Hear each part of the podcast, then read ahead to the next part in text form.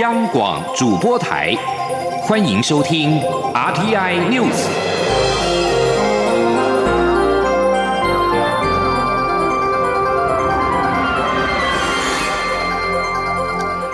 各位好，欢迎收听这节央广主播台提供给您的 RTI News，我是陈子华。美日联合声明当中有关台海情势的内容，以及美日安保适用范围的关联性，外界近来有不同的解读。外交部今天在。立法院外交及国防委员会的报告当中表示，美日联合声明时隔五十二年再次提及台湾，也是三月十六号美日安全咨商会议之后，美日两国政府再度表达对台海和平稳定的重视，足见美日安保同盟已经将台海安全纳为重要的战略目标。这可说是美日峰会之后，我政府目前对于台海安全是否纳入美日安保范围的最明确的说法。记者王兆坤的报道。美日领袖峰会及其联合声明，预料将让区域及台海情势出现变化。立法院外交及国防委员会邀请六个部会单位专案报告近期东亚情势发展对我影响，其中外交部的报告内容最值得注意。外交部在报告中除提到美日安保同盟已将台海安全纳为重要战略目标外，另指出日本全国性报纸都认为台海有事，日本必然无法袖手旁观。显示日本政府及舆论对台海安全形成高度共识，对维护台海及印太地区和平稳定具有正面意义及作用。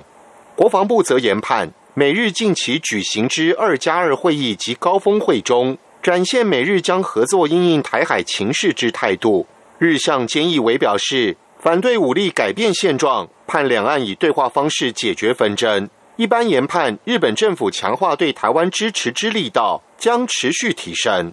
国安局虽在报告中对于美日联合声明没有太多琢磨，但国安局长陈明通在答询时多次做出说明，他的看法简单明确，就是周边有事，日本不可能不管。陈明通说：“我想是这个呃外口咧报道讲啊，伊无管这这是无可能代志哈，因为伊若伊若无要管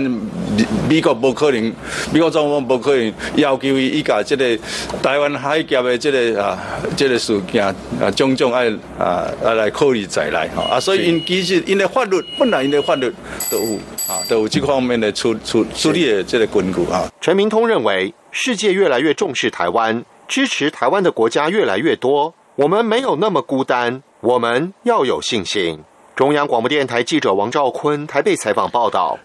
另外，日本预计在两年之后将核废水排入放海。美国际原子能总署表示，将派遣专家组成国际调查团赴日检验排放入海的方式是不是安全。而朝野立委今天在。立法院的时候也关心这个议题，对此，外交部次长田中光表示，我方已经要求加入国际原子能总署的国际调查团，同时要求日本邀请我方加入，以便能够严格监督核废水的排放情况。另外，原能会副主委刘文中则是表示，废水除了含有氚之外，还有会有其他的核种，在未来会透过技术交流跟外交的管道，严密关注排放的计划。记者王维婷的报道。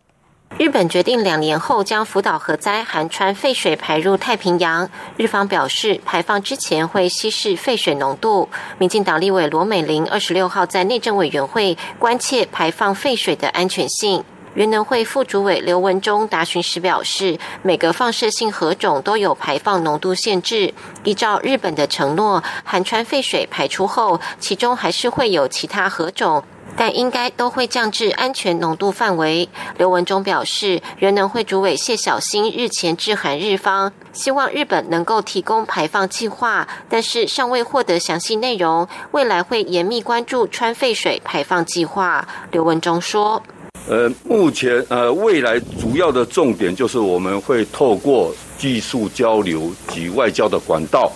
来呃，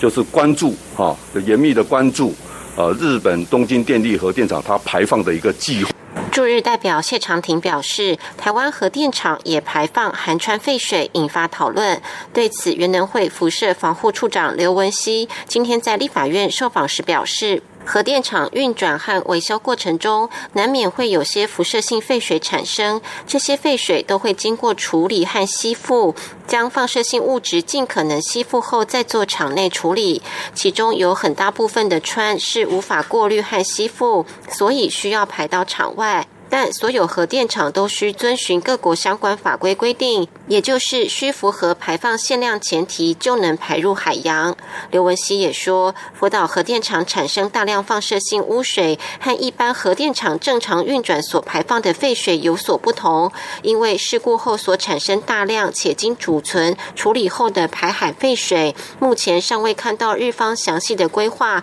和审查结果，两者排放来源性质不同。中央广播。电台记者王威婷采访报道。而另外，对于驻日代表谢长廷提出了两份文件，说台湾的核二厂所排放的核废水当中含氚，并且强调他说若非事实，愿意去坐牢，引发了讨论。越南会表示，台日氚废水除了来源不同，处理的方式也不一样，而且台湾所有的监测处理过程都是透明的，日本这次的排放则都不透明。中央流行疫情指挥中心在今天公布了台湾新增两例的 COVID-19 的境外移入确诊的病例，分别为缅甸籍四十多岁的男性，也就是按一一零三，以及中国籍的四十多岁的男性按一一零四。两人同为同船的船员，都是从菲律宾入境。而至于华航在今天在新添的两名的机师感染 COVID-19，累计一周内已经有九名的货机机师确诊。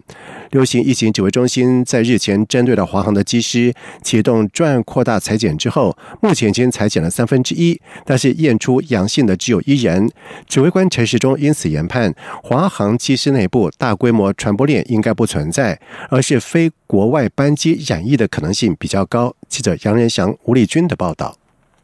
华航货机机师感染 COVID-19 风暴持续扩大。中央流行疫情指挥中心二十六号宣布，新增一名居检期满裁检确诊的案一一零二，以及一名在扩大裁检专案中被召回验出阳性的案一一零五。由于案一一零二在二十四号发病前曾于十六号参加公开活动，引发外界疑虑。不过，指挥官陈时中认为，当时病毒并不具传染力，影响有限。他说：“最主要是四月十九日到四月二十二日，他自行到美国。那二十四日很清楚，他有发病，所以发病前三天具有传染力的情况下，哈，在四月十六日哈，应该属于是没有传染力的哈。此外，指挥中心日前针对华航一千两百七十二名机师启动扩大裁减专案，截至二十五号，PCR 已裁减五百一十四人，其中只有按一一零一一一。”一零二以及一一零五是阳性，其余都是阴性。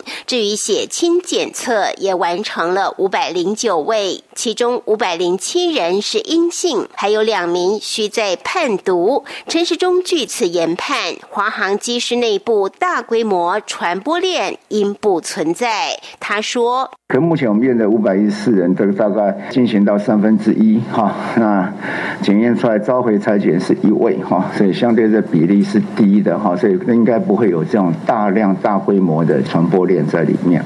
陈时中强调，机师通常是三人一组直飞，且这九名染疫的机师也分属四个不同的机队，彼此关联性并不高。初步研判，还是以非国外航班时染疫的可能性较高。他说：“那到目前哈，应该强调说到目前，可能在研判起来都各有在非国外的这些航程里面哈，那时候染疫的可能性相对的高。由于感染源及途径还需等华航机师全数裁剪后才能一一比对，陈时中也不排除派出保警及护理师前往华航机师居检旅馆，协助查看防疫动线及清。”消是否确实？中央广播电台记者杨仁祥、吴丽君在台北采访报道。接下来来看台北股汇市在今天的表现情形。台北股市多头气势如虹，在今天在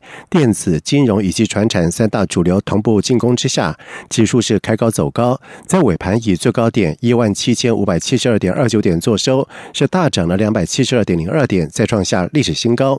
而台北股市近期屡创新高，新台币汇率也是生生不息，在今天盘中不仅是回味了一个半月再现二七字头，收盘更是一举攻破了二十八元大关。收在二十七点九五九兑换一美元，是大升了一点五二角，再创下一九九七年七月二十八号以来的新高，近二十四年的新高。随着华南云雨带的移入，午后对流云旺盛。台湾上个周末的时候迎来了第一波的降雨，经济部水利署在今天表示，这波的降雨预计为全台水库带来大约一百二十万吨的水，而其中在水情吃紧的中南部地区，以南化水库进账六十七万吨为最多，而高频溪流量也回升到每秒四点二立方公尺。虽然部分的水库的水位稍有回升，但是整体来说，对舒缓旱象的帮助却是相当小，堪称是了胜于无。记者谢佳欣的报道。全台遭遇百年来罕见旱象，多座水库水位探底。而二十四号、二十五号周末假期，台湾上空终于迎来华南云雨带，而天降甘霖。同时，气温飙升，午后热对流旺盛，部分地区也下起午后雷阵雨。经济部水利署二十六号预计，这一波雨势可为全台水库进账约一百二十万吨水。虽然雨有下在中南部水库集水区，但是中南部各水库进账却是几家欢乐几家愁。进账最多的是台南南化水库，累积雨量约十四毫米，预计新增六十七万吨水。其次是增文及永和山水库，进账约五万吨水。经济部水利署副署长王义峰说。其他的水库哦的这个进账，未来的这个进账累积啊，呃，都相当的少，大概只有南化水库可以达到六十七万吨是比较多的。那其他的增文大概只有五万吨的进账而已。它水库集水区它才下了五点九毫米米特，那再加上大部分可能就只有土壤跟植被所吸收。至于鲤鱼潭、德基、雾社等水库虽有降雨，且德基水库水位微幅回升，但水利署指出，这些水库目前并无显著进账，后续仍要再多观察。另外，高频溪流量则是从每秒三点八立方公尺略微回升到四点二立方公尺。水利署表示，整体而言，这波雨势对水情的注意并不大，仅算是聊胜于无。更大的意义是让民众怀抱希望，至少终于看见降雨。中央广播电台记者谢嘉欣采访报道。而对中南部地区是久旱逢甘霖，行政长苏贞昌今天在脸书发文呼吁，政府会继续替大家找水，多调水，多省水，请大家一起节约用水，一起撑过百年大旱。第九十三届奥斯卡颁奖典礼在二十五号登场，老牌影星安东尼·霍普金斯以《父亲》一片是荣登了影帝的宝座，而女星法兰西斯·麦朵曼则是以《游牧人生》封后，而中国导演赵婷。以《游牧人生》勇夺了最佳女主角、最佳影片、最佳导演三项大奖，而赵婷也是继台湾的李安以及韩国的奉俊昊之后第三位获此殊荣的亚洲导演。由于赵婷过去受访曾经称，中国充斥着谎言。挑动民族情绪，因此尽管出身北京的赵婷在奥斯卡大放异彩，但是中国官方是全面封杀她。不但央视在今天没有转播奥斯卡颁奖典礼，中国网友上午在微博的相关贴文也很快速的全数被删光。也有网友网友感谢微博以及媒体冷处理赵婷以及《游牧人生》，才让喜欢电影的中国影迷人们能够有了一片讨论、分享以及享受电影的净土。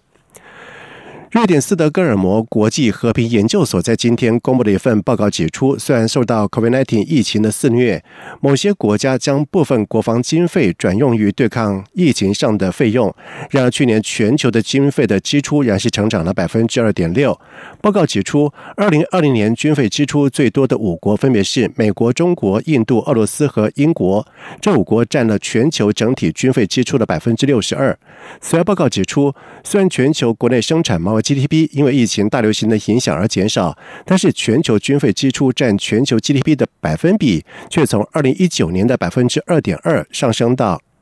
二零二零年的二点四。根据报告指出，美国去年的军费支出估计达到七千七百八十亿美元，比二零一九年增加了百分之四点四。而至于全球军费支出第二的中国，二零二零年的军费支出估计为两千五百二十亿美元，跟二零一九年相比是增加了百分之一点九。以上新闻由陈子华编辑播报，这里是中央广播电台台湾之音。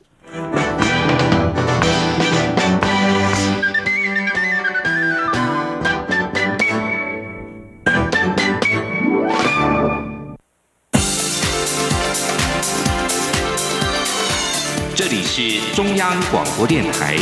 台湾之音，欢迎继续收听新闻。现在时间是晚上的七点十五分，欢迎继续收听新闻。十多个民间团体今天在立法院群贤楼的门口召开了记者会，提出三十天有薪长照安排假的诉求。劳工团体表示，根据劳动部二零二零年的调查，高达七成七的劳工有长照安排假的需求，而且有三成雇主愿意配合，呼吁劳动部紧速的提出修法版本，保障劳工的权益。记者林永清的报道。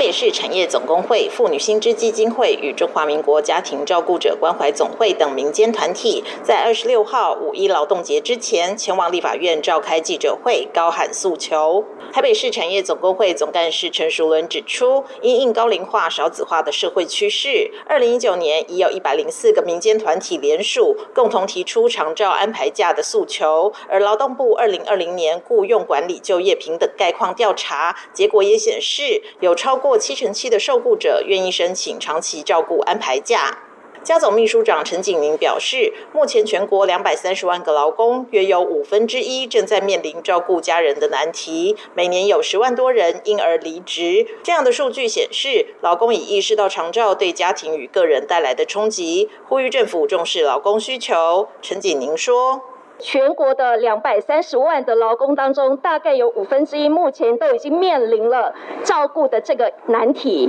每一年大概有十三点三万人离职，这样的一个数字，难道不不值得政府深思而且注意吗？台北市产业总工会理事长邱义干也表示，在高龄化的社会趋势下，劳工需要亲自照顾家人或处理突发状况、陪同就医等情形势必会越来越多。但申请留职停薪却对职涯发展有重大影响，劳工往往因此陷入两难或是双输的局面。妇女薪资基金会秘书长秦玉荣也认为，正是因为如此，才必须透过立法建立制度，避免雇主的就业歧视及不当对待。陈淑伦表示，劳动部的调查报告提到，长照安排假三十天有薪假是目前的最大公约数。从民间团体联署提出诉求迄今已经两年多，却只有少数立委提出个人版本的修法，劳动部仍迟迟没有动作，呼吁政府尽速修法，别再拖延，让优质劳动力得以照顾家人，也留在市场上创造更大的生产力。央广记者林永清采访报道。而对民间团体倡议长照安排假的立法，劳动部也在今天做出了回应，表示在和学者专家、全国性劳雇团体及相关部会交换意见之后，多数代表认为，必须更明确了解受雇者对于长期照顾资源的实际需求，才能够就申请的资格条件、日数、适用事业单位规模、雇主人力调配以及裁员等做进一步的评估。为了深耕人权教育，国家人权委员会和教育部在今天联手启动了人权教育合作深耕计划，合作推广联合国的世界人权教育方案，优先推动中小学的人权教育，希望营造保障与尊重人权的友善校园，并且培养学生的人权意识，让台湾的人权教育能够接轨国际。记者郑祥云、欧阳梦平的报道。这个老师呢，他这个面对一年。我想一年级的学生在午休的时候，因为他睡不着，就跟别的同学讲话，他担心影响其他的学生，所以就把他单独隔离在教室的后阳台午睡。那这个时间从他小学一年级到二年级，大概时间长达一年。那到后来就是，即使老师不在，这个孩子想要回到教室休息，其他的同学哈也会要求他说，老师说你应该睡在阳台。然后不准他留在教室午睡，所以他这个长期就无意中被同学标签化。这是经过监察院调查，在一百零三学年度发生于新北市某校园的事件。这名学生最后被医院诊断罹患创伤后压力症候群，但这名老师不断坚持自身管教方式的正当性。负责调查的监察委员田秋瑾也认为，这名老师绝对是无心之过。这个案例凸显教师对儿童人权不够了解所造成的伤害。为了营造保障与尊重人权的友善校园，并培养学生的人权意识。国家人权委员会及教育部启动人权教育合作深耕计划，要共同打造以人权为根本的校园环境。国家人权委员会主委陈菊说：“教育是最重要的百年大计，也是我们推动人权教育能不能成功的一个重要的起点。我们希望能够透过所有教育工作者的共同努力。”能够加速我们台湾校园人权教育的普及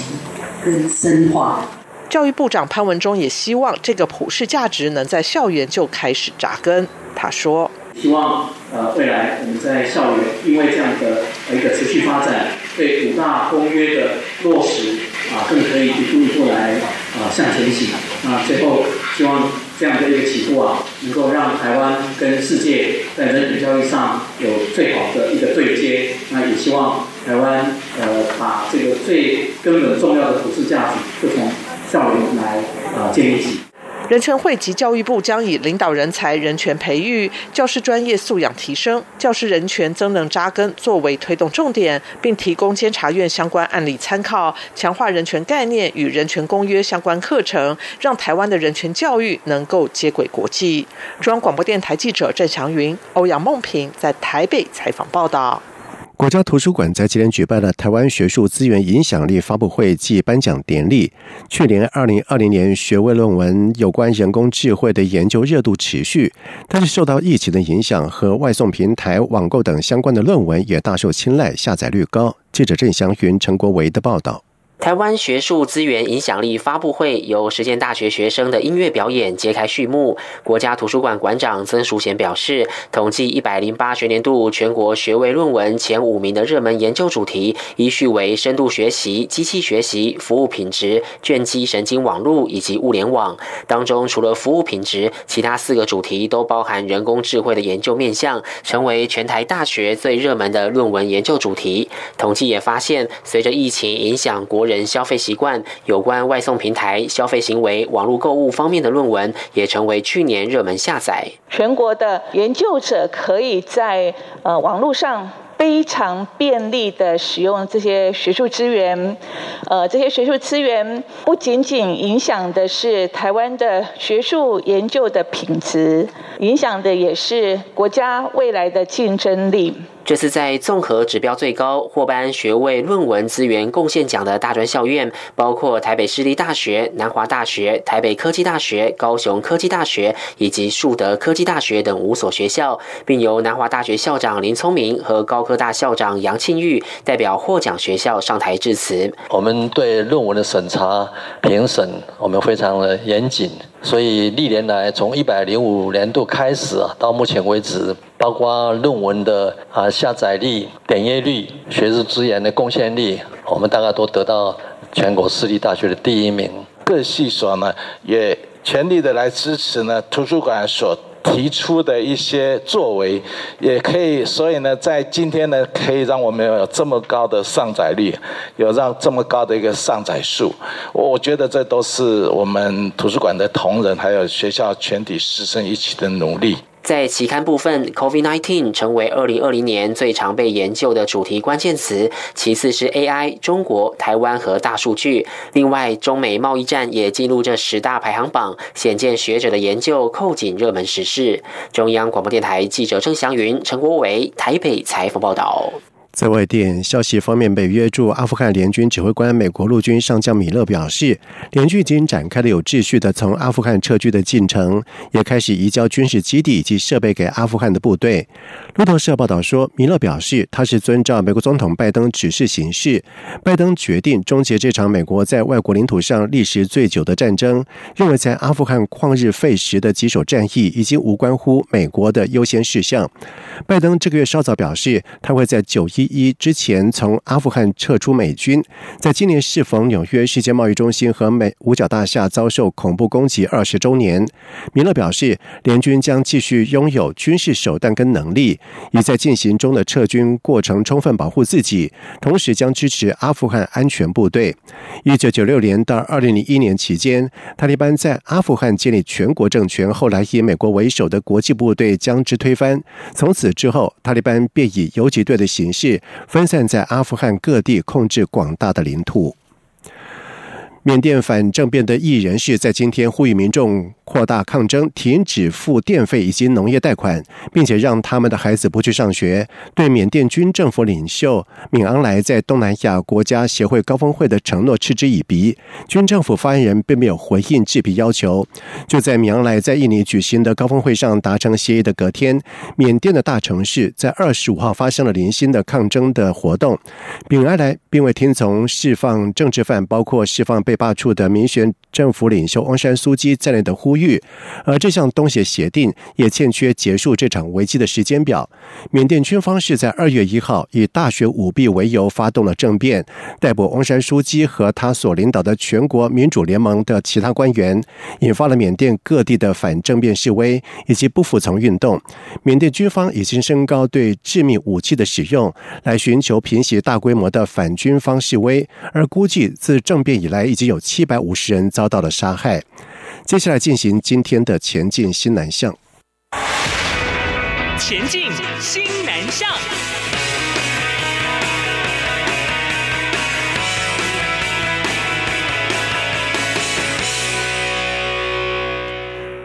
国立政治大学在下个学年度，来自亚洲国家的境外生将会大幅的成长。正大规划之后将以泰国以及印尼两地办事处为基地，在考量疫情的控制、文化亲信性以及招生潜力，锁定越南以及印度两国拓展展开。记者陈国维的报道。政治大学在泰国及印尼设立办事处，招生成效卓著。下个学年度已招到一百二十六名泰国学子，比这学年的四十一人多出三倍以上。印尼学生也将从四十人倍增到八十七人。正大国合长李美香指出，学校无法在每个西南向国家都设立办公室，所以未来会扩大泰国和印尼办事处的人员编制，并加强越南和印度两地的招生宣传。我们的计划是等到疫情稍缓之后。后，这些驻地人员，例如泰国的办公室，他可能一起请他辖管越南；那印尼的办公室也可能监理，未必会到印度。但是这两个办公室，我们会除了驻地功能之外，也会连接相邻近的国家，一起处理各项的招生和宣传的业务。李美香表示，以往就有很多越南学生会到台湾就学，而且很多人的程度非常好。正大未来除了要追求外籍生人数，更希望收到精英学子。